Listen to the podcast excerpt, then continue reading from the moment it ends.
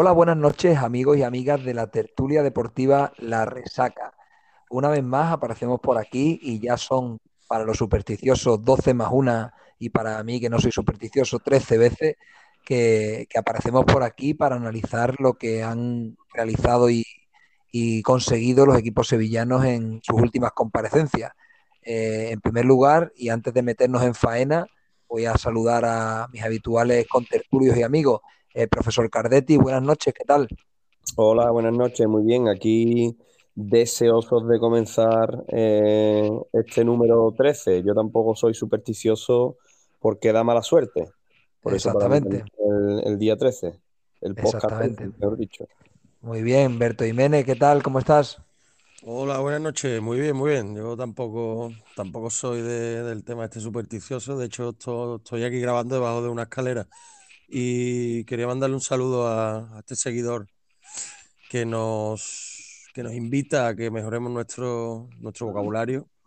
Y acabo de cerrar ahora mismo el libro de, de una obra de Arcipreste Deita para ver si mejoro mi, mi vocabulario. A ver si le Un gusta. poco esta la semántica, ¿no? La semántica, la gramática, sí, tenemos, la verdad Todo, es todo. que todo, efectivamente, las, las estructuras gramaticales, bueno, todo tenemos que intentar mejorarlo. Además, te Eh, digo una cosa, que las críticas constructivas son las que más nos hacen falta.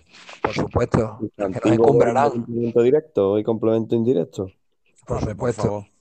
Bueno, antes de, antes de que nos pongamos con, la- con las clases de lengua y literatura, eh, no podemos dejar de saludar en una semana tan especial para él al joven Furlan. ¿Qué tal, Furlan? Buenas noches. Hola, buenas noches, ¿qué tal? Pues yo la verdad que muy bien, para que te voy a engañar después de una jornada redonda para, para mi equipo. Muy bien, muy bien. Bueno, pues no, no, no anticipemos acontecimientos porque tenemos mucho que analizar, la verdad, y quiero que lo hagamos un poco en, como siempre, en orden cronológico, pero esta vez también en orden de importancia, porque en el fondo, y todos decíamos en el último podcast que, que el Betis se jugaba la, se jugaba o gran parte de la temporada, o el éxito de la temporada iba a estar basado en lo que ocurriera frente al Rayo, eh, que ya hace unos días que jugó, pero no, no hemos podido analizarlo de momento. Así que me quiero detener porque realmente es un logro para el, para el Betis el llegar a una final que hacía ya unos años que no conseguía y que le va a dar la oportunidad de levantar un título. Así que creo que debemos pararnos unos minutos como se merece en ese, en ese éxito, porque no se puede catalogar de otra, de otra forma, en ese éxito de, de bueno, de al final de que es el resultado de, de un tiempo haciendo las cosas bien, ¿no? No quiero pisarte el terreno, profesor, así que te dejo que, que nos digas cuáles son tus pareceres de lo ocurrido en aquel partido de semifinales Betis 1, Rayo Vallecano 1. ¿Cómo lo viste? Y, y bueno, dinos cuáles fueron tus, tus sensaciones. Hombre, mira, buenas noches de nuevo a todos los oyentes. Eh, primero me gustaría eh, hacer un poquito hincapié en, en que me apena que no hayamos podido tratar en un podcast separado este, este importante encuentro o este encuentro de vital importancia para la escuadra de las 13 barras. Eh, casualmente, eh, a partir de la eliminación de, de uno de los equipos sevillanos, no hemos podido tratar la Copa del Rey por separado Como se merece, ¿no? y como se merece por separado cada uno de los encuentros. ¿Pero estás mejor de ánimos o Sí, sí, está todo, todo bien, todo es bien. lo que nos alegra? Y, y bien digo casualmente y no causalmente. O sea, no he, Bueno, no he estado eso- en eso léxico. para ser, para ser exacto, para ser exacto, el Sevilla es eliminado, eh, pues creo que en octavos de final, ¿no? Por el Betis, o el cuarto de final, ahora ya no recuerdo, y tenemos un podcast que es el episodio número 8 de analizando las semifinales de la Copa Ida, en la que el Betis vence al Rayo. O sea que realmente, bueno, por apuntar, es cierto que la logística a lo mejor no nos ha permitido hacer ese podcast que como, como se merecía, que yo, yo reconozco que se merecía un podcast individual, pero bueno, aquí estamos, nunca es tarde si la dicha es buena, ¿no? Me quiero agarrar eso-. De ahí mi intervención, pedirle disculpas a nuestros oyentes que, que esperaban ese, ese podcast eh, ansiosos por, por escucharnos. Seguro que Eh, sí, claro bueno, que sí. Ya entrando de lleno al partido, bueno, pues el Betis creo que puso en la alineación toda la carne en el asador. Eh, puso a los centrales en teoría más fiables como Pesela y, Edgar ahora mismo, los que están más en forma, y, y eso pues también eh, se puede corroborar con lo que sucedió ayer en el partido de liga. Y bueno, el Betis creo que jugó o intentó jugar un poquito con el resultado igual que le pasó en la eliminatoria con el Ceni. Creo que era un partido donde los jugadores, pues no es un partido de más tensión, eh, el ambiente con mucha tensión, el Betis se veía favorito y obligado a, pasar a la final de, la Copa, pasar en, su, en su propia ciudad, etcétera. Entonces, bueno, yo creo que andaban un poquito atenazados, ¿verdad? Tenían las piernas un poquito temblorosas. Y empezó a jugar con el resultado hasta que en los minutos finales, bueno, pues eh, llegó ese, ese gol que creo es prácticamente es la única ocasión que tuvo, que tuvo el Rayo Vallecano, ese gol de Bebé, que quizá estaba lejos, está bien disparado, pero, pero creo que podía haber, haber hecho un poquito más Claudio Bravo. Eh, bueno, ahí el Betty pues, se dio cuenta que, que quedaban unos 30 minutos con, con toda la pesadez en las piernas y tiró un poquito de, coraje, sobre todo Joaquín, que salió y fue el que, que, revolucionó, ¿no? Revolucionó y dio un cambio completo al, encuentro. Y nada, yo creo que, el éxtasis llegó en el minuto 91 con el gol de Boja Iglesia, aunque hay que dárselo 50-50 Joaquín y, y Sergio Canales, creo. Sí, sí, Canales, Canales. Y Canales y, y bueno, pues el Betis yo creo que fue merecedor de, pasar a la, en, el global de la eliminatoria, de pasar a la, final de la Copa del Rey. Evidentemente es un hito importante para, el Betis y ahora ese partido más importante de la temporada no deja de ser otro que el día, que el día 23 de abril, porque el título es lo que, lo que al final queda en la historia. Y nada, para todos los béticos y a todas las personas que les gusten el buen fútbol y que, disfruten el día, el día 23. Yo, yo, profesor, quería, al hilo de lo que comentas, eh, quería hacerte un par de apuntes, ¿no? Lo primero, que, viendo el 11, el 11 de, Pellegrini, yo creo que Pellegrini está poniendo, por lo menos en este tramo de la temporada, toda la carne en el asador en las, en las competiciones cortas. Mm, eh, yo creo que eso se ve en dos, en una pista clara que lo has mencionado, que es en los centrales. Yo creo que la pareja de centrales más fiable que tiene el Betis es ahora mismo la que ha jugado en Copa y la que está jugando en, Europa League. Eh, los últimos partidos en Liga, yo creo que en el campo del Sevilla fueron, salieron en la foto, como se suele decir, de, de los dos goles y en el, y en el, otro, bueno, y en el partido de ayer que ahora analizaremos contra el Atlético Madrid, pues igualmente tampoco tuvieron una gran actuación, tanto Bartra como Víctor Ruiz. Pero, pero en el caso del Betis Rayo, que es el partido que nos ocupa, yo creo que el Betis es superior en la ida, en la vuelta, y bueno, al final es una casualidad el gol de Bebé, que es un golazo, aunque yo creo, y ahí os pongo a todos en, el debate, yo creo que, que, Claudio Bravo puede hacer más, y digo más, ¿no os parece que el ingeniero se está empecinando quizá un poco en, en mantener a Claudio Bravo cuando realmente Ruiz, Silva ha estado en un momento de forma espléndido, empezando por ti, profesor, y después damos paso también a los demás. Sí, yo creo que Peregrini quiere volver a la jerarquía que tenía antes de que Claudio Bravo, Bravo se lesionara. Claudio Bravo es un futbolista pues con mucha con mucho background, ¿verdad? Con, mucha experiencia y, lo que intenta es que sea el, estandarte de, este Betis desde atrás. Lo que pasa es que Claudio Bravo en estos partidos que no ha jugado y que ha cogido ritmo Ruiz Silva, pues Ruiz Silva estaba a un nivel que creo que lo, hacía por completo titular en todos los encuentros. Si hay una posición en el campo donde rotar no es importante, yo creo que eso es en la portería. Y el ejemplo lo tiene en el, Sevilla, que cuando juega, de acuerdo. saca buenos resultados y cuando juega otro portero, pues no saca tan buenos resultados. Entonces creo que se equivoca en rotar en, en liga. Pero bueno, Claudio Bravo también es un buen portero, lo que pasa que ahora mismo pues no tiene esa, continuidad competitiva. Claro, pero yo te, yo te digo, yo te digo una cosa, y yo creo que también está el factor edad, no sé cómo lo ven también Berto y el joven Furlan, porque un portero, cualquier jugador, ¿no?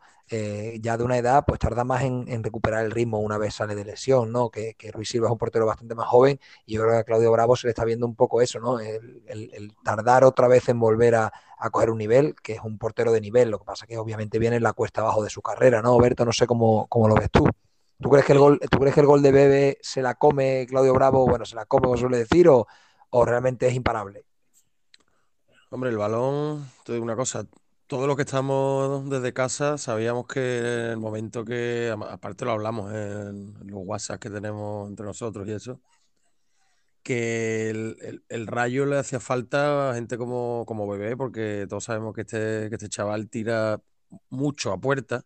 Hay veces que bien, hay veces que mal, pero por lo menos lo intenta. Y el Rayo estaba llegando, digamos, pero sin, sin ningún tipo de mordiente. Que si puede hacer algo más, el balón iba muy fuerte en verdad, ¿eh? Y Por su parada. palo, ¿eh? Por Sí, su sí, palo, si, si os fijáis, da un pequeño pasito hacia la derecha, hacia su derecha, y después ya cuando quiere rectificar hacia la izquierda está también un poco lento. Es verdad que el balón venía con una violencia brutal, ¿no? viene muy rápido. Décima de segundo, ese balón baja muy rápido también porque le pega con el empeine y hace lo que le llaman la folla, la folla seca, ¿no? Eh, conocida Claro. en Brasil. Y, y respecto a lo de los porteros, bueno, todos sabemos que el portero que, que la confianza la tenía, el portero titular, digamos, de Pellegrini siempre fue Claudio Bravo. Lo que pasa que, Compatriotas, entre otras cosas, ¿no? Supongo que también se tendrán bastante conocimiento de eso, ¿no? De correcto, hecho, trajo correcto. él al equipo, ¿Cómo? Claro. que lo trajo Pellegrini Claro que- al equipo. No, el portero titular eh, para, para Pellegrini era, era Claudio Bravo.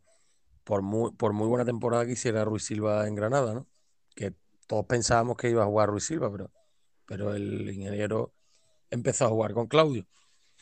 Lo que pasa es que ha, ha vuelto en dos partidos muy, muy llamativos, ¿no? Como el derby como, y como la, la vuelta de, la Copa. En el derby no estuvo acertado, ya lo hablamos el otro día, en, la jugada esa del penalti, menos en la, la segunda estuvo. Y, y eso, vamos, yo creo que, el- que, que lo ha preparado, digamos, pa- para. No Para preparado. Para para final donde se cuecen las papas, como bien has dicho tú, eh, competiciones, eh, competiciones cortas como la Copa y como la, la Europa League. Pero la, la política que estaba llevando era un tanto extraña. Tres partidos uno, tres partidos otro. Antes de la lesión, sí. hablo. No sé ahora sí, es algo, es algo extraña la gestión. Bueno, Me gustaría, eh, si me disculpa, yo quiero puntualizar dos cositas. Simplemente que eh, el balón va fuerte, pero quizás la clave de que no llegue Claudio Bravo es que va desde dentro para afuera, o sea, que hace la parábola al revés. Parece que se acerca al portero y después se va alejando. Si hubiera sido al revés, quizás hubiera tenido más opciones. Y después, bueno, pues que Bebé le pega muy fuerte, pero ha metido de falta los mismos goles que Tony Prat. Lo que pasa es que ese día, pues, da la casualidad da- que da la Eso casualidad, sí. efectivamente. que, que de 10 tiros, 9 le van a la grada al córner y ese día, pues. Y pues, se fue para adentro. Pero yo creo que Claudio Bravo lo que, lo que le pasa es que no ve el balón hasta que pasa la barrera. Entonces, nada más que una Sí, vez que bueno, sobrepasa la barrera, vez barrera, que sobre... la barrera de portería había 25 metros, vamos. Sí, pero una vez que sobrepasa la barrera ya se ve con el balón encima. Entonces no le da tiempo a reaccionar. No, yo para mí es un golazo. O sea, no se va a comer el portero. Yo creo que es un golazo que, que merece todos los, Todos los halagos, todos los honores. Yo- No yo es ese balón- de Bravo. ese balón, una vez que pasa la barrera, mm, ya lo- es muy complicado. es muy complicado Tarda dos, tarda segundo y medio en llegar, porque iba a una potencia brutal. Y por No le da último, tiempo. Y por último, si ya, si me dejáis simplemente comentar otra cosa que me acabo de acordar respecto a esa jugada y que extienda muchas jugadas del, del nuevo fútbol con el tema de, los de los offside o de los fuera de juego, que me, me- me jode, por, por decirlo claro, muchísimo, es que eh, dejan seguir la jugada y después no pitan el fuera de juego. Es que esa jugada, la jugada de la falta, viene precedida por un fuera de juego de un jugador de Rayo Vallecano. Sigue la jugada y da lugar a que eh, William José, si no recuerdo mal, haga la falta. Bueno, pero es que antes de la falta hay un fuera de juego. Aunque deje seguir, cuando ya la jugada se ve que no va a llegar a nada, eh, señor Linier o señor árbitro auxiliar, tiene usted que pitar el fuera de juego. Y es que lo he Pero, visto. pero el que- lo tenía, no, no recuerdo cómo era la jugada, pero el balón lo tenía el Betis, ¿no? No, la recupera, la recupera el Betis, pero viene de una jugada que es fuera de juego. En la misma Claro, pues, una vez que recupera el Betis por esto sí que es la ley de la ventaja. Ya tiene el Betis el balón. No, pero bueno, pero si, si es fuera, si es fuera de juego, pite usted el fuera de juego, porque es que nada más recuperar el Betis ocurre la falta. no es que recupere el Betty hay dos minutos de juego, sino que es que recupera y hay falta. Yo ahí estoy bastante con el profesor, ¿eh? Realmente, yo es que realmente no entiendo a qué, a qué han relegado la figura de los linieres. O sea, realmente los, los linieres son meros eh, personajes que van por ahí vestidos del color que toque, que acompañan, que acompañan la jugada durante dos minutos si hace falta para levantar el banderín cuando ya no viene a cuento. Igual que, igual que, los árbitros, igual que los árbitros, la llegada del VAR, yo creo que la llegada del VAR los ha relajado un poquito. Creo yo. ¿eh? Sí, claro, claro. Sí, hombre, claro, por supuesto hay cosas que ahora mismo no se pitan. No quiero, no quiero dejarme dos, apuntes que tengo aquí en, la libreta de este partido, que uno ya lo ha nombrado el profesor, como no puede ser de otra forma, nivelazo de Joaquín. Joaquín juega unos minutos impresionantes en ese, en ese partido. Además, yo creo que Joaquín, como no puede ser de otra forma, es el, alma del equipo y, y realmente yo creo que contagia a sus compañeros. Y otra cosa que quería comentarle al profesor que me llamó bastante la atención es que era en un 11 de gala, digamos, que aparezca William José. Me llamó la atención, no sé si quería reservar el panda para la segunda parte, que al final, bueno, a los hechos me remito, fue el que, el que da la victoria, ¿no? Pero me llamó la atención que el panda, no sé si es un toque de atención del ingeniero o, es un tema también de gestión de plantilla, yo no lo entendí demasiado, la verdad. No, no, yo creo que eso obedece a la rotación que está haciendo con los delanteros. El panda está jugando en liga y William José en Copa del Rey UEFA Europa League. Simplemente mantuvo, la, mantuvo las rotaciones que ha, que ha estado llevando a cabo en los delanteros porque creo que es una posición que los dos son parejos o están en un nivel parejo. No creo yo, veo, yo, veo, un tono por encima a Borja Iglesias antes que a, a William José. Yo creo que aporta más Borja Iglesias. Yo fuera del área discuto ese punto. Yo creo que William José tiene más fútbol fuera del área que el Panda, pero a mi modo de ver, claro. Pero, y, profesor, ¿crees que llevará el ingeniero esta política de gestión de plantilla hasta las últimas consecuencias? Es decir, yo creo que ahora hay, un par de, dudas, ¿no? Una son la pareja de centrales y otra quizás el portero, ¿no? Si todo sigue así, eh, aunque lleguen partidos gordos de liga, ¿crees que mantendrá Víctor Ruiz y, Bartra y, y, Claudio Bravo ya no lo mueve nadie de ahí? ¿Tú crees que eso seguirá siendo así? Yo creo que sí, que si por algo caracteriza a Pellegrini es por, tener claras sus ideas. Y bueno, tampoco hay que olvidar ni, obviar que el Betis está donde está gracias a las rotaciones de, de Pellegrini. Yo creo que si hubiera apostado por un once más fijo, ahora el, equipo se lo hubiera caído físicamente mucho más de lo que, de lo que se ve que se está cayendo. ¿Seguirá siendo así si el, bueno, ya esto de fútbol ficción total, ¿no? Pero ¿seguirá siendo así o creéis que seguirá siendo así si el, el Betis cae eliminado de la, de la Europa League se quede ya con, una sola competición? Yo creo que los centrales sí y los porteros alternarán ciclos de tres, cuatro, cinco partidos como venían haciendo al inicio de la liga cuando estaban los dos disponibles. Bueno, pues nada, nada. Desde luego, como bien dice, eh, no se puede decir que no sea una política que esté dando éxito al, a la entidad verde y blanca, ¿no? Ahí están, ahí están los resultados para corroborarlo, ¿no? Bueno, y comentar, pues también la, sintonía y la armonía que hay entre el equipo y la grada, porque los 55.000 espectadores se quedaron en el estadio casi una hora después. O sea, fue la verdad que el espectáculo que se vivió en la grada fue apoteósico.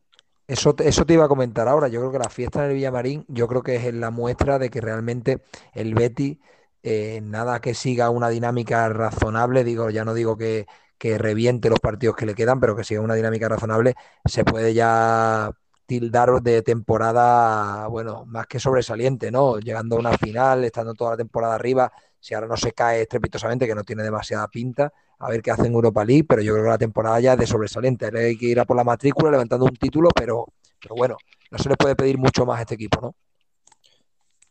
Eh, bueno, yo creo que sí, que la, temporada es de notable. El sobresaliente lo daría el título y clasificarse para, competición europea. Que eso sería el, sobresaliente. Que eso todavía no está asegurado, que hay un grupo de ahí de cuatro o cinco equipos en, un colchón de cuatro o cinco puntos. Yo creo que lo que ha comentado el señor moderador es lo más normal del mundo, ¿no? Un equipo que se mete en una final después de tantos años normal que se celebre y más aquí. Claro. Yo lo vi totalmente normal. Vamos, y lógico, vamos. Y es lo que hay que hacer, vamos. Claro, por supuesto, por supuesto que sí. Yo creo que en el, ahora hablamos, ¿no? Cuando pasemos a la liga ya hablaremos de, de cómo queda la clasificación, que realmente se ha apretado una barbaridad, ¿no? Pero bueno, eh, visto, visto o analizada esa semifinal, eh, si no queréis hacer algún apunte más del partido, pasamos un poco al- a la jornada de liga, ¿no? A la, a la jornada que Sí, recientemente ha terminado. yo me gustaría, a mí me gustaría saludar a, a toda la, a toda esa gente, todos esos expertos en celebraciones que van indicando cómo tiene que cada uno que celebrar los pases a cuartos, semifinal, final, etcétera. Eh, que hay muchos por, por esta ciudad. Simplemente eso, que cada uno celebre lo que quiera, como quiera, como le plazca, como le dé la gana, donde Hay, quiera, cuando quiera y como hay, quiera. hay un recadito por ahí, hay un recadito por ahí, No, no, yo soy con profesor Cardetti, ya que Monchi hace una semana hizo la misma pregunta. Dice, bueno, tendré que preguntar cómo tengo que celebrar las cosas. Exactamente, que que, yo es que se... creo, yo es que creo que en la, en la- hay ya demasiado, una piel demasiado fina y en el fondo, siempre que no se falte el respeto a nadie, y, y faltar el respeto es una palabra demasiado o una frase demasiado grande, porque la guasa para mí no es falta el respeto. Por ejemplo, los cánticos estos de, de Jordán te quiero, porque yo lo veo eso dentro de la guasa sevillana y punto pelota, ¿no? A mí no me, por lo menos eso no me parece a mí ninguna falta de respeto. Así que mientras que no se incurra en ese tipo de de falta de respeto más que de guasa y de, y de cachondeo, como se suele decir, pues por mí todo lo que sea felicidad, bienvenido sea, ¿no? Es que estaremos, la, la aquí guasa. ¿no? la guasa nosotros la, la tomamos como porque hemos crecido con ella, ¿no? La guasa sevillana, no, no es la guasa de Huesca ni la guasa No, de no, Lugo. en Huesca No, no, no conocen, no conocen ese término, creo. correcto, que se, se la escriben con J en vez de con G. Pero, pero aparte de eso, yo lo que quería comentar es, que ya lo comentamos también entre nosotros, el, la, la- la actuación de los, de los profesionales. Yo la, la actuación de la, de la grada, de, eso no, no voy a ver, porque eso, hay en, ambos sitios. A mí el tema el, que, que estuve un poco, tan- tanto como lo que pasó en el derby, como el papel de los profesionales. Yo creo que tanto de un lado como de otro, aunque de otro han hecho un poco menos ruido, pero yo creo que se han sacado un poco los pies de- del tiesto y yo creo que habría que parar eso ya. Y espero, espero que las bolitas de, si todo sale bien y pasamos los dos equipos de ronda en la UEFA Europa League, yo creo que las bolitas que se dejen de tonterías y que cada uno vaya por un lado porque, porque bueno, no me gustaría Otros dos, otros dos derbis seguidos, como que no, ¿no? No lo aguanta la ciudad. no, no es que lo aguante la ciudad, es que está, está ya, ya, ya hemos pasado bastante y yo creo que ya hasta el año que viene que pasemos un veranito, que, sí, que, se- que nos airemos un poco todos y que cada uno juegue con equipos de por ahí y ya está. Entonces una, fi- una final de UEFA Europa League Sevilla-Betis no lo contempla. Hombre, si es la final, yo estando yo, yo firmo, Claro, que efectivamente, es ¿quién una, no va a firmar eso hoy, no? dos. La final es un partido, no ida y vuelta, por eso te digo, Claro, nos ahorramos sí, aparte, aparte, ¿quién no firmaría eso? Claro, por supuesto, estando uno, estando los dos equipos. no, no, hay muchos sevillistas que no firman una final de, contra eh, eternos rivales Yo, antes que, hombre, si le das a elegir otro rival, elegirán otro rival, pero si dice que esa es la final que hay, no creo yo que haya muchos sevillistas que prefieran caer en cuarto antes que llegar a una final contra el Betis. No sé, pero bueno, igual, igual sí, igual hay alguno por ahí suelto.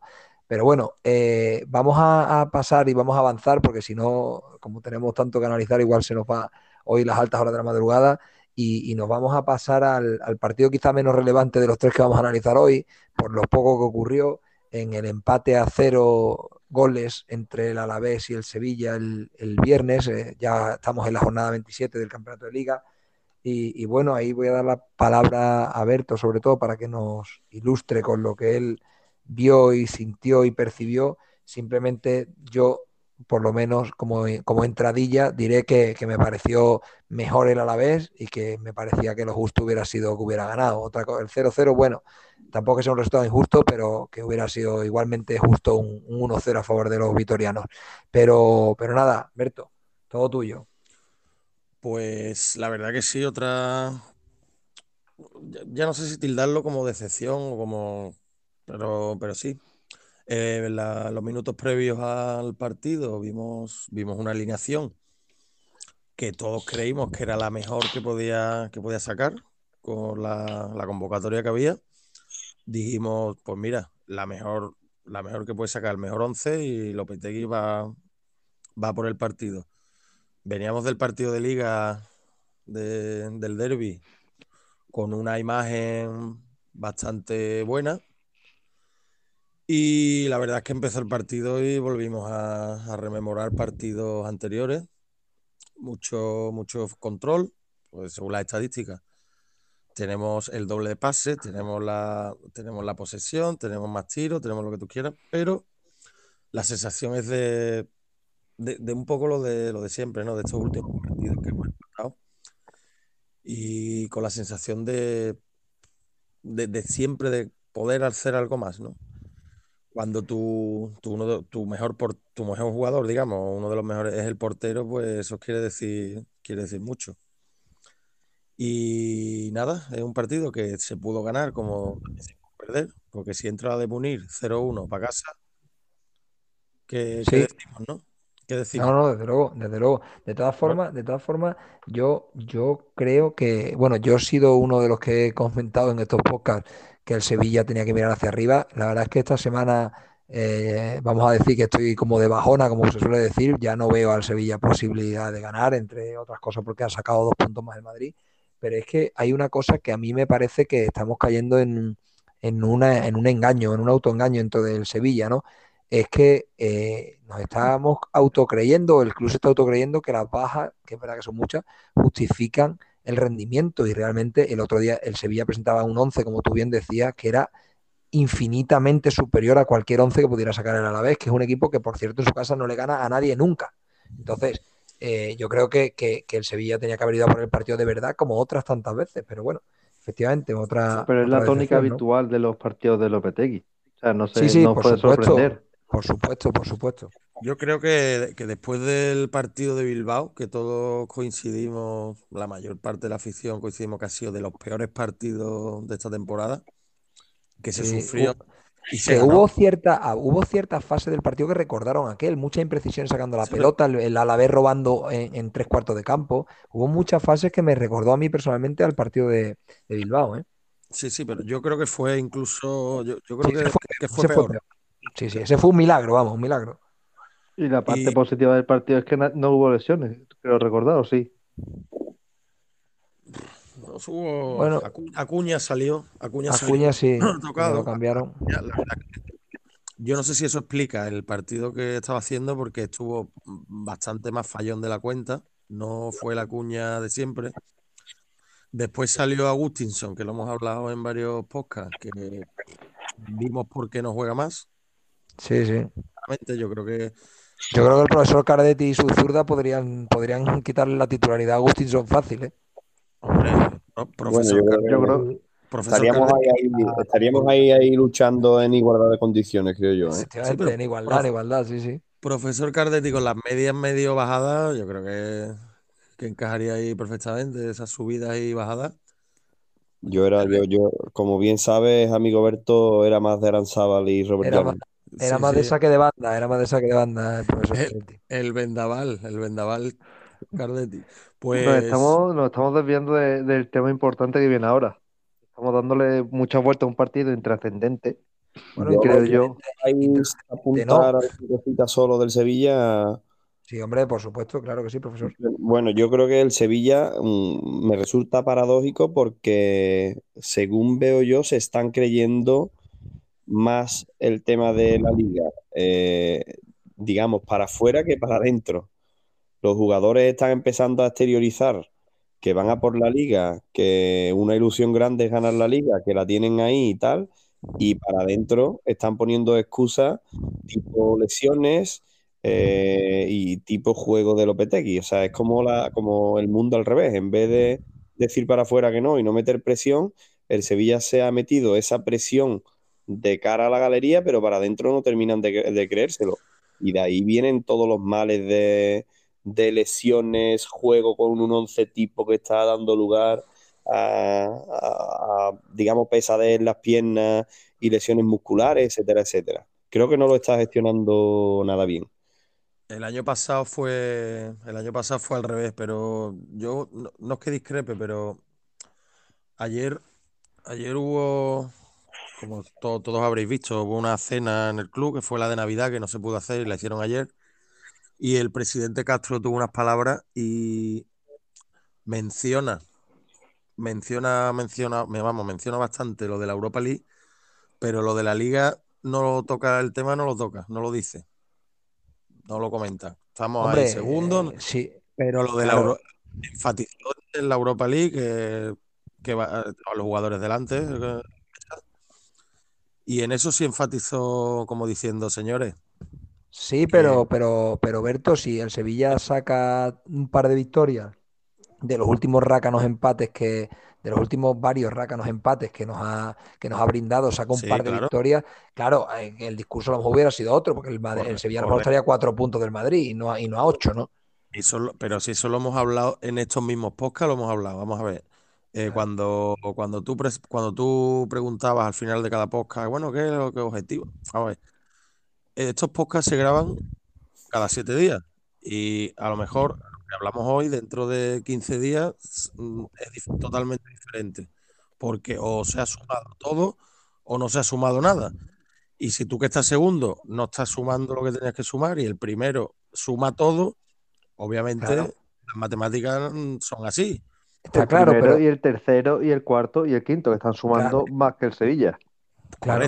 se te están sumando, se te están acercando. Ese colchón que tenías tú El Barcelona está a siete puntos, igual que el Atlético, con, un partido, menos. Sí, sí, sí, desde luego. De todas formas, yo, yo, quería, yo quería decir que es que al final, y yo creo que ahí estamos todos de acuerdo, eh, lo de Munir y dos o tres ocasiones más que hay suelta, pero es que claro, el Sevilla hace tan poco para ganar, es que cuando uno ve eh, resúmenes, que como nos gusta el fútbol, pues vemos resúmenes de otros equipos, ¿no? Sin ir más lejos, sin ir más lejos, en, primera división hay unos cuantos equipos que se presentan en el área con muchísima más presencia que el Sevilla. Es que el Sevilla, sobre todo fuera de casa, eh, es que las ocasiones que tiene son contadas, pero es que además son ocasiones, mirarlo, mirar las, ocasiones, no son con tres o cuatro jugadores en el área, sino que son ocasiones prácticamente eh, individuales. Entonces, claro. Es que somos hablado, es que somos hablado. El, extremo, digamos, le tiene que poner el balón casi en la cabeza y con, con, una precisión de cirujano rematarlo. Es que todos vimos en, el partido del derby, en el anterior, en casa, como el Sevilla en la primera parte. Te hablo de la primera parte. Hubo dos o tres jugadas que atacaron con cinco o seis futbolistas. Sí, sí, sí. Ese tema, el, Betis, por ejemplo, lo estamos viendo. El Betis lo ataca. Trabaja, lo trabaja muchísimo. Y como tú bien dices, el Sevilla o tiene fuera de casa o tiene chispazos de los extremos que el otro día no estaban y estábamos hablando, estamos hablando de Tecatito y Ocampos, que no estamos hablando de Luismi, con todo respeto, ¿vale?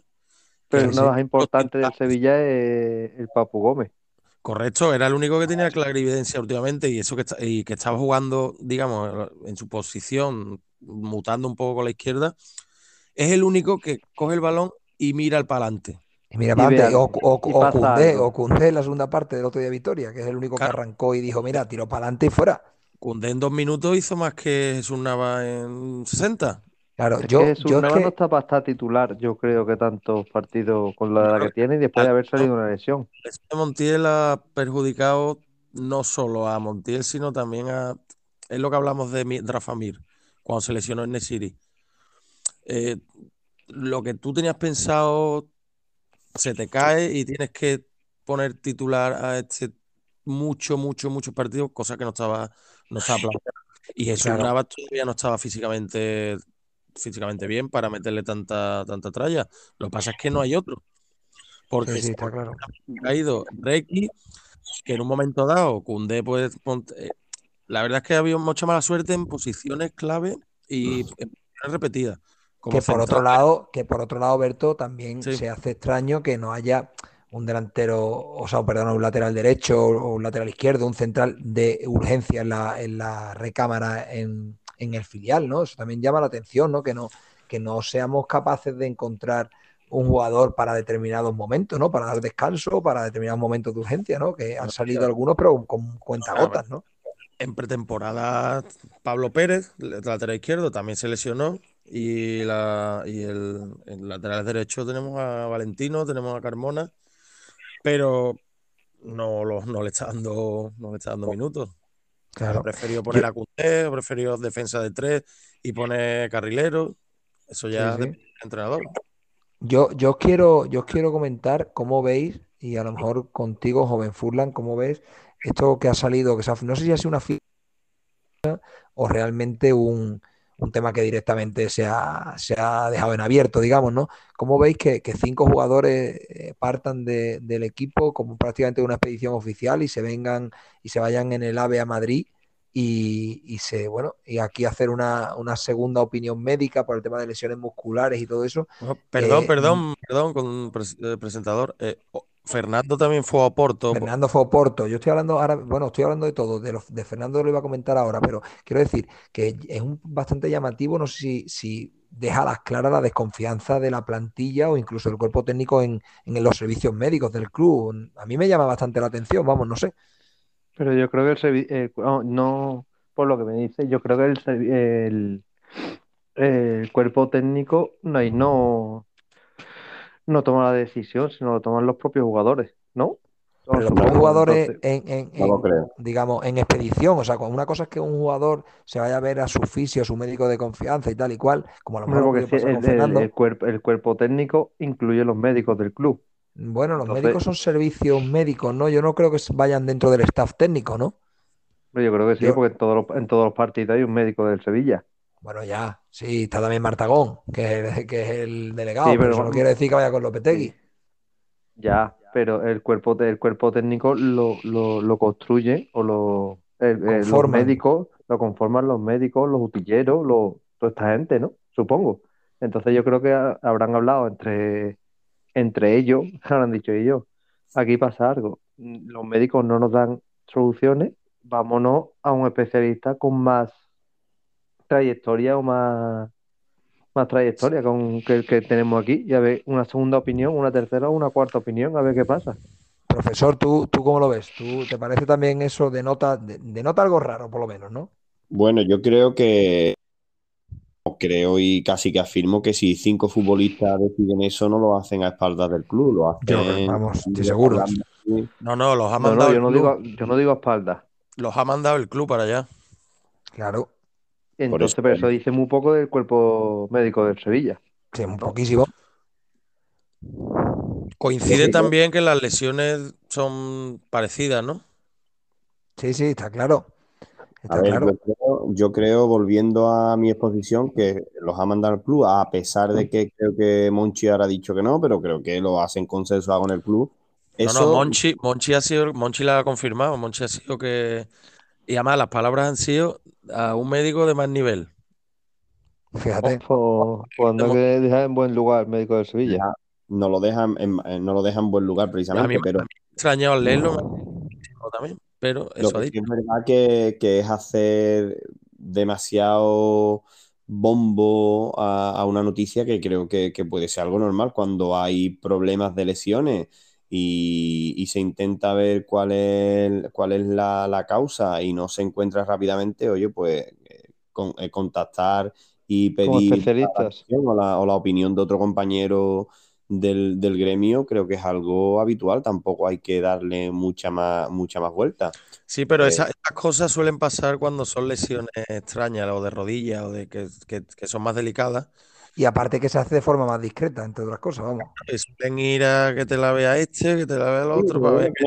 que no se haga de forma discreta, a lo mejor no es del club, sino que siempre andan por ahí periodistas y demás que se enteran y lo, y lo sacan sí, a la luz. Bueno, este... compañero nuestros, ¿no? Compañeros nuestros, ¿no, profesor? Por supuesto, compañeros nuestros. Alonso Marca. Que, que si lo hubiera llevado con naturalidad, decir, oye, vamos a llevar a cinco futbolistas a otra opinión médica o a contrastar la opinión, la opinión médica de nuestro servicio médicos del club. Y ya está, tampoco hay que darle. Pues yo si fuese del servicio eh, médico del club, eh, estaría presentando mi dimisión porque veo que no confiarían en mi trabajo. Es que es un, no, tema muy es un tema muy delicado porque si tú le das el alta a un futbolista, después tú tienes que ver.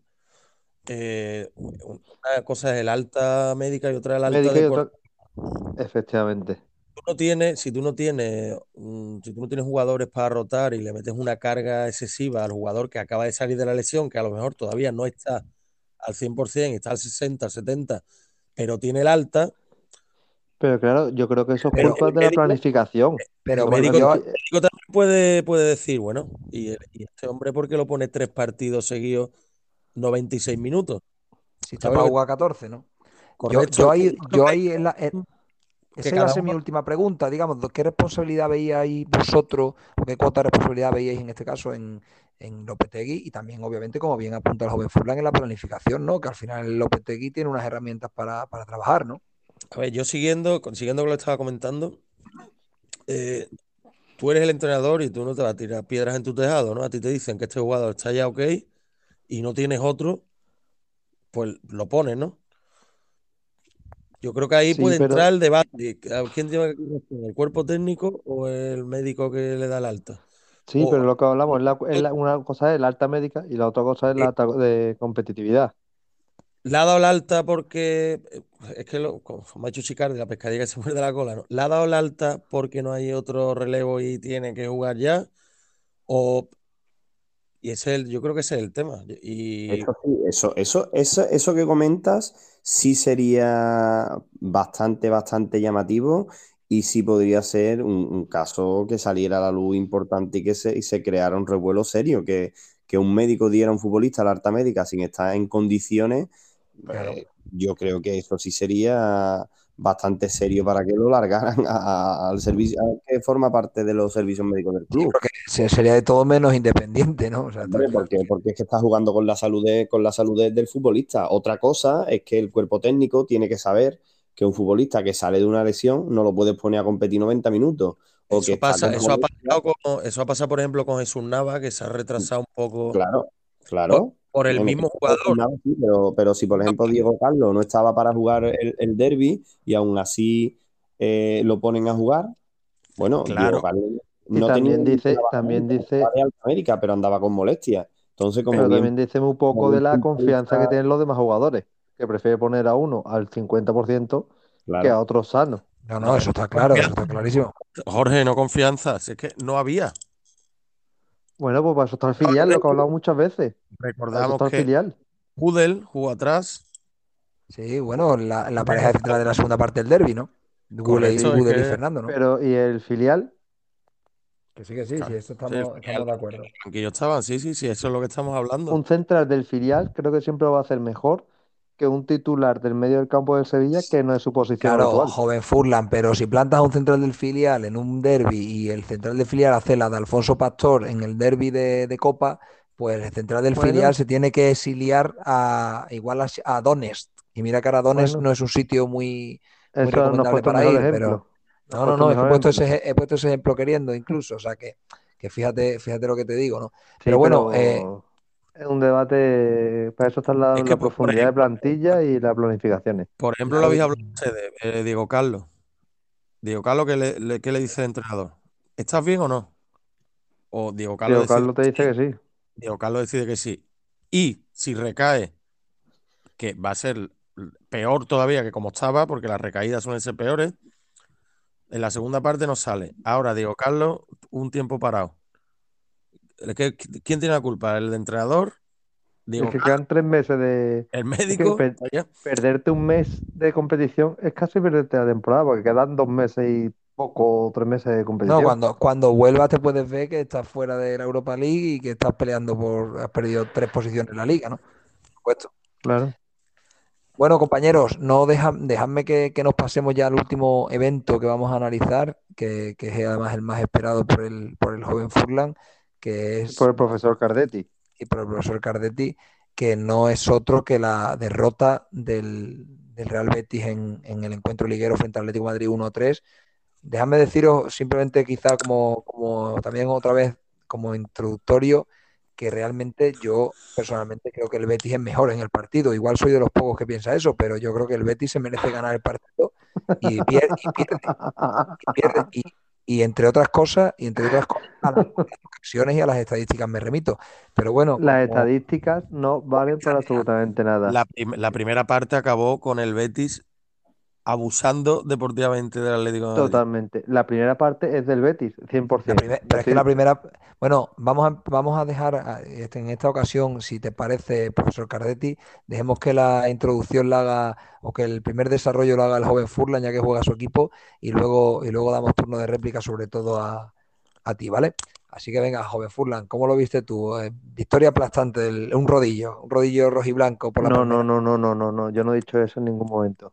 Simplemente, la, a ver, la primera parte es verdad que el Atlético sale con más, in- más intensidad, se ve con un gol en el minuto 2, fallo de la, de la defensa del Betis, sobre todo de Víctor Ruiz, que hizo un partido como los de Agustinson en el Sevilla. Perdón, que joven Furlan, joven Furlan, un inciso. Eh, salió Sí. con más intensidad del minuto 0 al minuto 2. Exacto, Bueno, y ahí se acabó, se acabó la intensidad. Y la intensidad Sí. abajo, ¿no? No, le, le valió para ponerse por delante, aguantar el resultado durante la primera parte, que es verdad que el Betis jugó mejor que el Fallo, Atlético, eso es, fallo clamoroso de, de- de la defensa bética, ¿no? sí, sí, lo he dicho, lo he dicho. Ah, Lo he dicho, no me, no me vaya a intentar sacar fallos que no, que no he cometido. No te, Estamos due- no te duelen, no te duelen, no te duelen fallo prendas, ¿no? no te duelen prendas decirlo.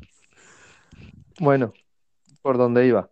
La primera parte, Los totalmente dos de primeros con minutos, los dos primeros minutos Dos arrolladores primeros- del Atlético. dos primeros minutos arrolladores del Atlético de Madrid, consigue un gol.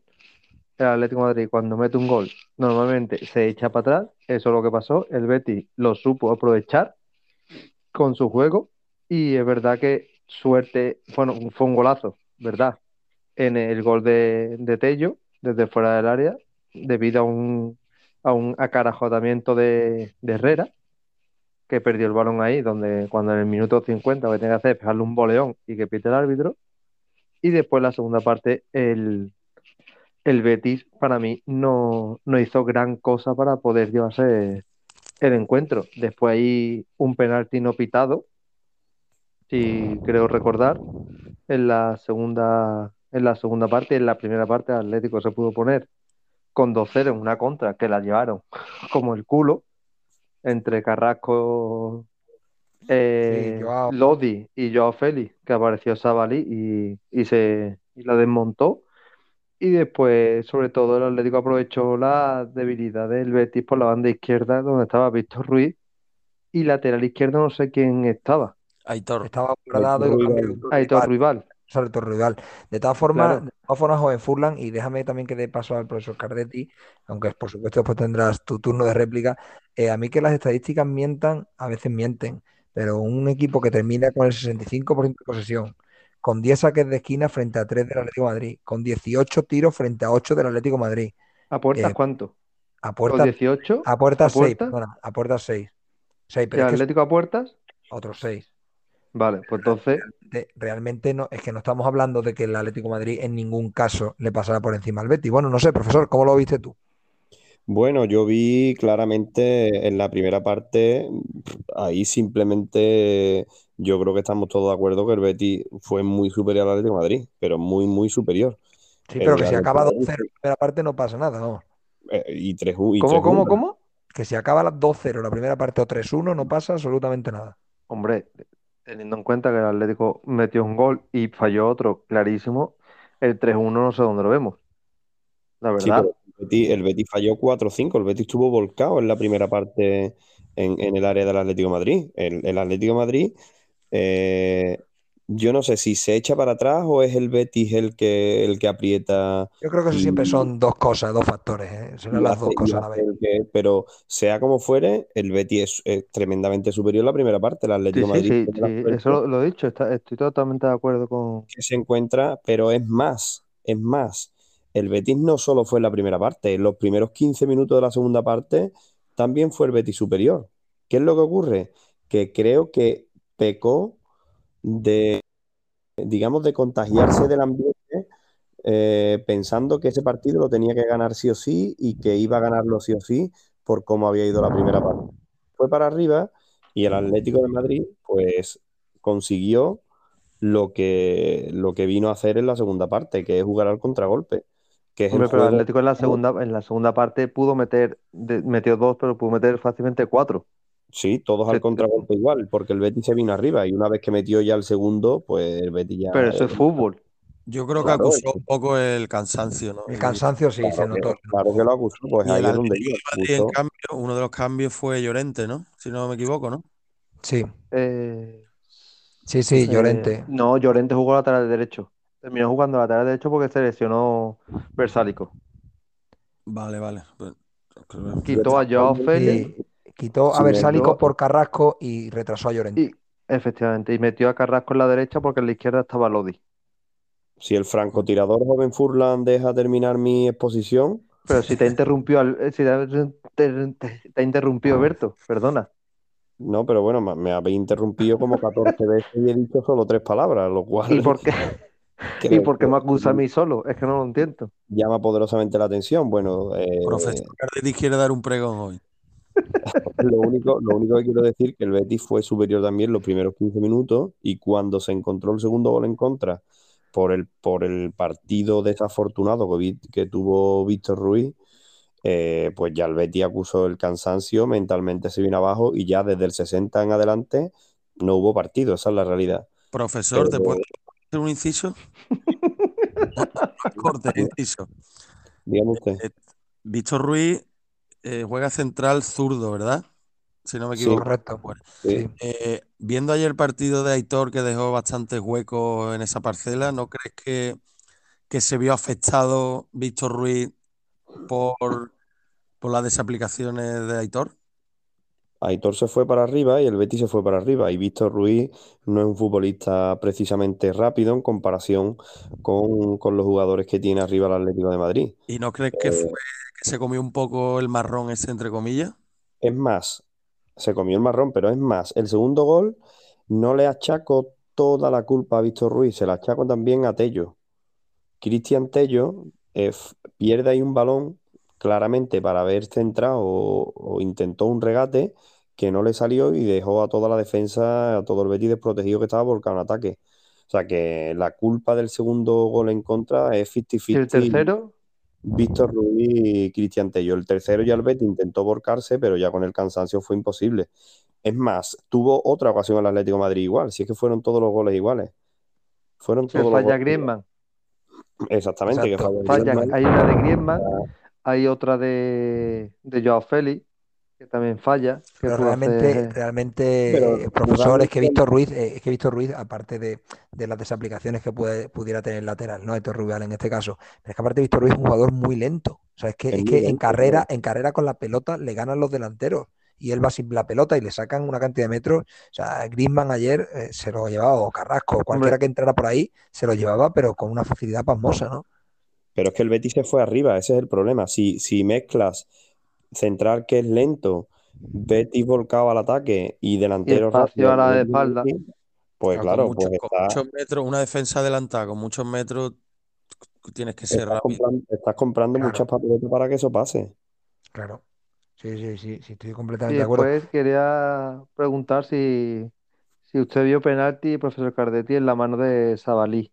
Pues mira, yo en el campo no lo vi porque me coge en el otro lado de, de donde estoy sentado y no, la verdad que ni no, ni me percaté de que hubo mano. Eh, viéndolo por, por Por televisión, televisión. pues supongo que si es el Barcelona, es el Atlético de Madrid y demás, si, si es penalti, si es otro, No, no, no es, no es penalti porque siendo el Atlético de Madrid no, se lo- no se lo pitaron. yo creo que no lo vio, que el árbitro no lo vio. Pero para eso está el VAR. El del que- me parece que estaba tomándose una pizza, porque creo que, según, según dijeron, el árbitro ese es el que menos Estaba, estaba tomándose un montadito, estaba tomándose un montadito de la pecha. Sí, creo que es el árbitro que menos. Dicho esto, pues bueno, las manos de hoy en día, vale, penalti, de acuerdo. Penalti absurdo, pero penalti. Sí, correcto. Vale. Correcto, correcto. ¿Te Pero bueno, pensáis, pensáis como decíamos, como decíamos al principio, que realmente eh, el ingeniero está apostando en este tramo más por las competiciones cortas, por, por la alineación que sacó ayer también, ¿no? ¿No, no lo veis vosotros eso? Que, que está diciendo, bueno, el jueves, mira, tengo otra oportunidad de meterme en otra ronda y oye, eh, eh, al final quedar quinto, quedar sexto, quedar cuarto incluso, eh, da, da alegría, pero lo que da alegría de verdad es plantearse en unas semifinales europeas o incluso en una final europea. Sí, pero- ¿No creéis que, que va por esa, por esa línea? Una, una semifinal europea no te da eh, lugar a jugar competición europea la temporada que viene. un cuarto puesto, un quinto puesto, sí.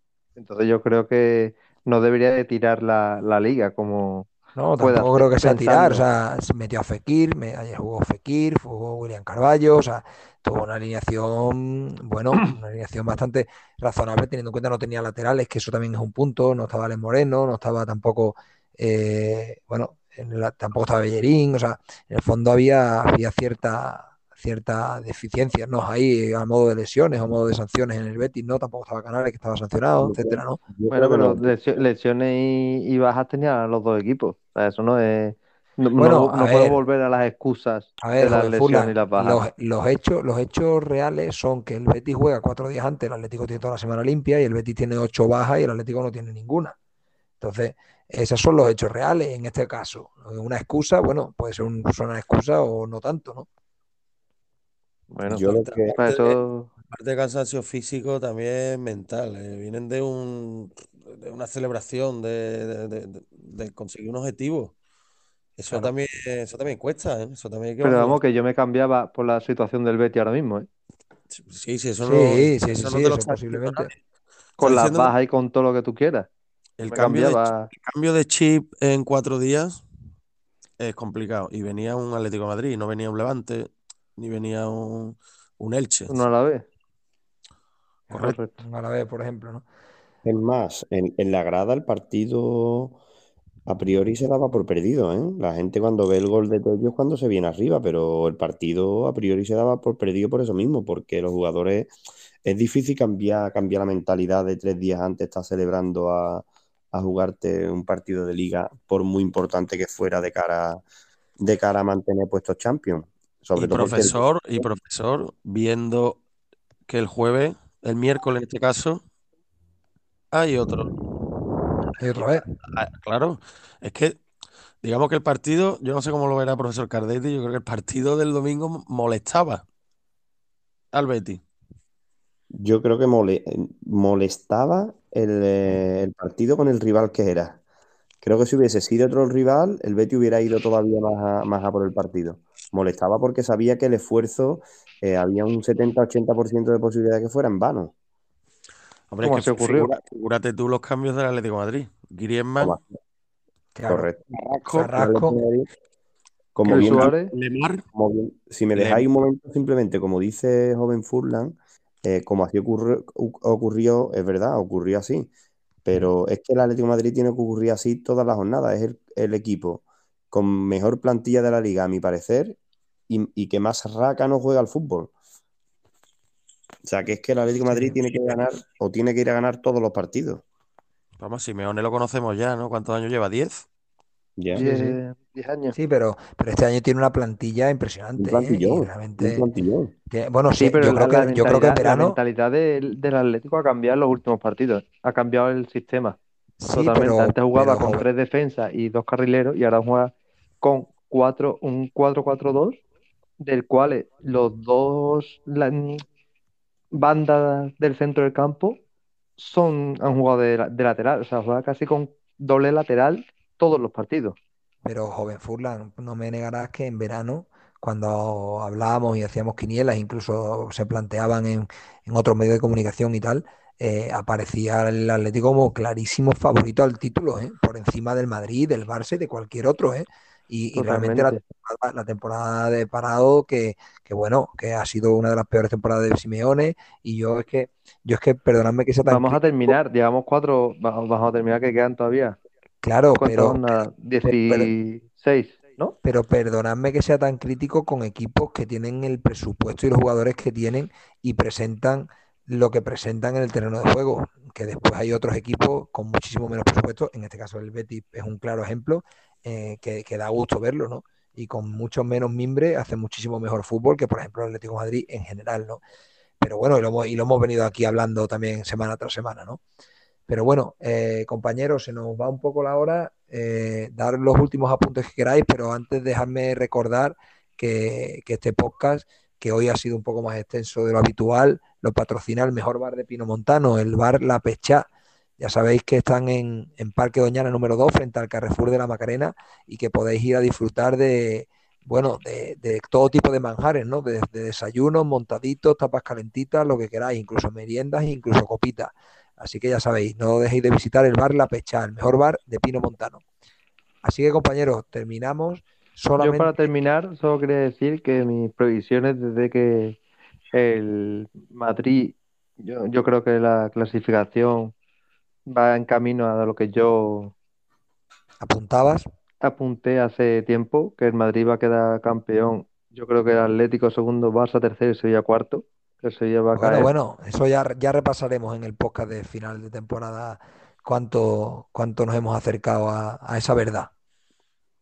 Vale, yo me temo... está, todo, está todo grabado y anotado, no te preocupes que eso yo, no se nos yo va a me olvidar. temo, me temo que siguiendo el apunte de Joven Furlan, cambio, permuto la posición del Atlético de Madrid por el Barcelona. Me da la impresión de que al Barcelona lo tienen que posicionar segundo, sí o sí. ¿Os imagináis que se lleva, que se han llevado la, la Supercopa de España Arabia y no está el Barcelona? Por ejemplo, no, ¿no? No lo creo. El, el, el, otro día, el otro día sin más, ¿no? El otro día sin más, eh, contra el Elche, eh, bueno, penalti que solo le pitan al, al Barcelona, ¿no? Y después No, hay un yo, penalti, yo veo penalti. Yo veo penalti yo, ahí. yo veo que antes le da de Pay con la, con la mano, antes que darle el otro, antes que Eso, darle eso, Barragán. eso no puede ser penalti en la vida, hombre. En la vida, vamos, en la vida, y después, y si La esos vida. penaltis el de Jordi Alba también, es que, es claro, que bueno, es que el fútbol, No, el pero fútbol- son, son diferentes los, los, los penaltis, hombre. no, Bueno, no, Son a ver. diferentes. bueno, el de no sé. Jordi Alba le da en la mano y, y, A y Jordi Alba, a Jordi. Alba, a Jordi Alba, por ser Jordi Alba, habría que pitarle un penalti en contra todos los días. Porque es que Jordi Alba, yo no sé a quién le puede gustar ese tío, vamos. Sí, como, tío. Como Casemiro, por ejemplo, Por ejemplo, ¿no? Por ejemplo, ¿no? que debería jugar Madre la mía. mitad de los partidos, porque la otra mitad está- eh, debería estar pulsado. Hombre, si estuviera, en otro, si estuviera en otro equipo, seguro. Claro, Pues eso efectivamente, seguro. efectivamente. Efectivamente, y aparte, si tuviera en otro equipo Jordi Alba en particular, tendría la fama que han tenido otros jugadores en otros equipos, de marrulleros, de barrio bajero, etcétera, etcétera. Y él, Como Pablo Alfaro, Javi Navarro, por ejemplo. ¿no? bueno, no sé yo si llega a, eso, a, eso- a esas comparaciones, ¿no? Pero, pero bueno, que son jugadores que, que está claro que, que tienen una, una- un halo de marketing alrededor que les hace, que les mejora mucho la imagen, ¿no? Pero bueno, compañeros, eh, simplemente un último apunte, os doy 15-20 segundos para que comentéis lo que queráis comentar de, lo- de los, de los objetivos que siempre comentamos al final de cada podcast. Yo me mojo y digo, el Sevilla ya no está para la liga, viejecita, viejecita, me quede como estoy, segundo, tercero, cuarto, y bueno, una carambola se tiene que dar para que pase otra cosa. Eh, Berto, ¿tú cómo, cómo lo ves en clave sevillista? Tú también. Hombre, esa- la cosa se ha complicado, verás tú, se ha complicado con el objetivo este que decíamos del tema de la liga, ¿no? En, en anteriores podcasts lo hemos dicho. Si el equipo seguía ganando, se mantenía ahí y le seguía el ritmo al Madrid, pues habría que seguir soñando, ¿no? Y pensando que a 6 puntos, 5, 6, 5, 4, era posible. Ya con los, con los empates estos se ha ido se ha ido bastante lejos y ya tendría que tendría el Madrid que, que perder bastante y nosotros ganarlo prácticamente todo. Yo lo veo como muy complicado. Claro. Eso sí, el objetivo primario entre los cuatro primeros, que gustaría quedar el segundo por el tema este de la Super, vale, lo que tú quieras, pero entre los cuatro primeros es vital y, Sí. y, y la por la UEFA Europa League a darlo todo, a ver cómo se da este pasa. A ver qué pasa. Profesor, ¿tú crees que el, el Betis podrá, podrá reencontrarse otra vez con esa dinámica que tenía y, y arrebatarle la plaza que le acaba de quitar el Atlético esta semana? Bueno, yo creo que, como dice Pellegrini, quedan muchos puntos, pero desafortunadamente para el Betis, al final, al, al final de la temporada todo está volviendo a su ser, ¿verdad? Todo está volviendo a su, a su cauce y los tres grandes más el Sevilla son los que, los tres grandes por ser quienes son. Y el Sevilla por tener el colchón de puntos que tiene sobre sus perseguidores son los que tienen muchísimas muchísimas opciones de, ir en de terminar en Champions. Y el Betis luchará por, por entrar en UEFA Europa League, que si la consigue a través del campeonato de Copa del Rey, pues eh, si Dios mediante eh, sigue en Copa de la UEFA, pues centrará sus esfuerzos en, en la otra competición, en esa competición continental. pero al final todo está volviendo por su por sus Ha, ven- ha venido bien la derrota al Villarreal esta semana, eh, por cierto, porque si no se hubiera plantado en tres equipos, el Betis, Real Sociedad y Villarreal en, en tres puntos, ¿no? En dos puntos. correcto, correcto. Así que al final todo, todo está volviendo a la normalidad, pues, entre comillas, de alguna forma, que, que no deja de hacer la liga menos interesante, pero bueno. Efectivamente, totalmente de acuerdo. Hace un Totalmente rato también del Athletic Club, ¿no? Sí, sí, sí. Correcto.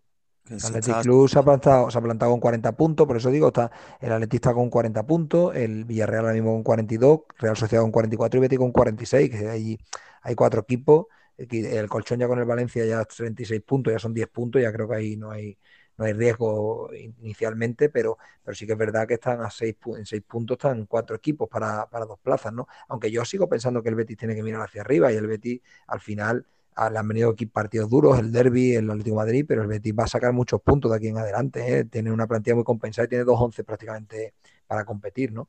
Eh, joven Furlan, ¿tú cómo lo ves? ¿Sigues, ¿Sigues en tus 13, el Atlético para arriba, Sevilla para abajo y al Betis cómo lo ves? Yo al Betis veo que se está desinflando porque está centrando sus, sus esfuerzos en las competiciones en las, las cuales tiene opción de ganar títulos. Entonces yo no lo veo mal, porque si gana la Copa del Rey ya se clasifica por Europa, que es su objetivo.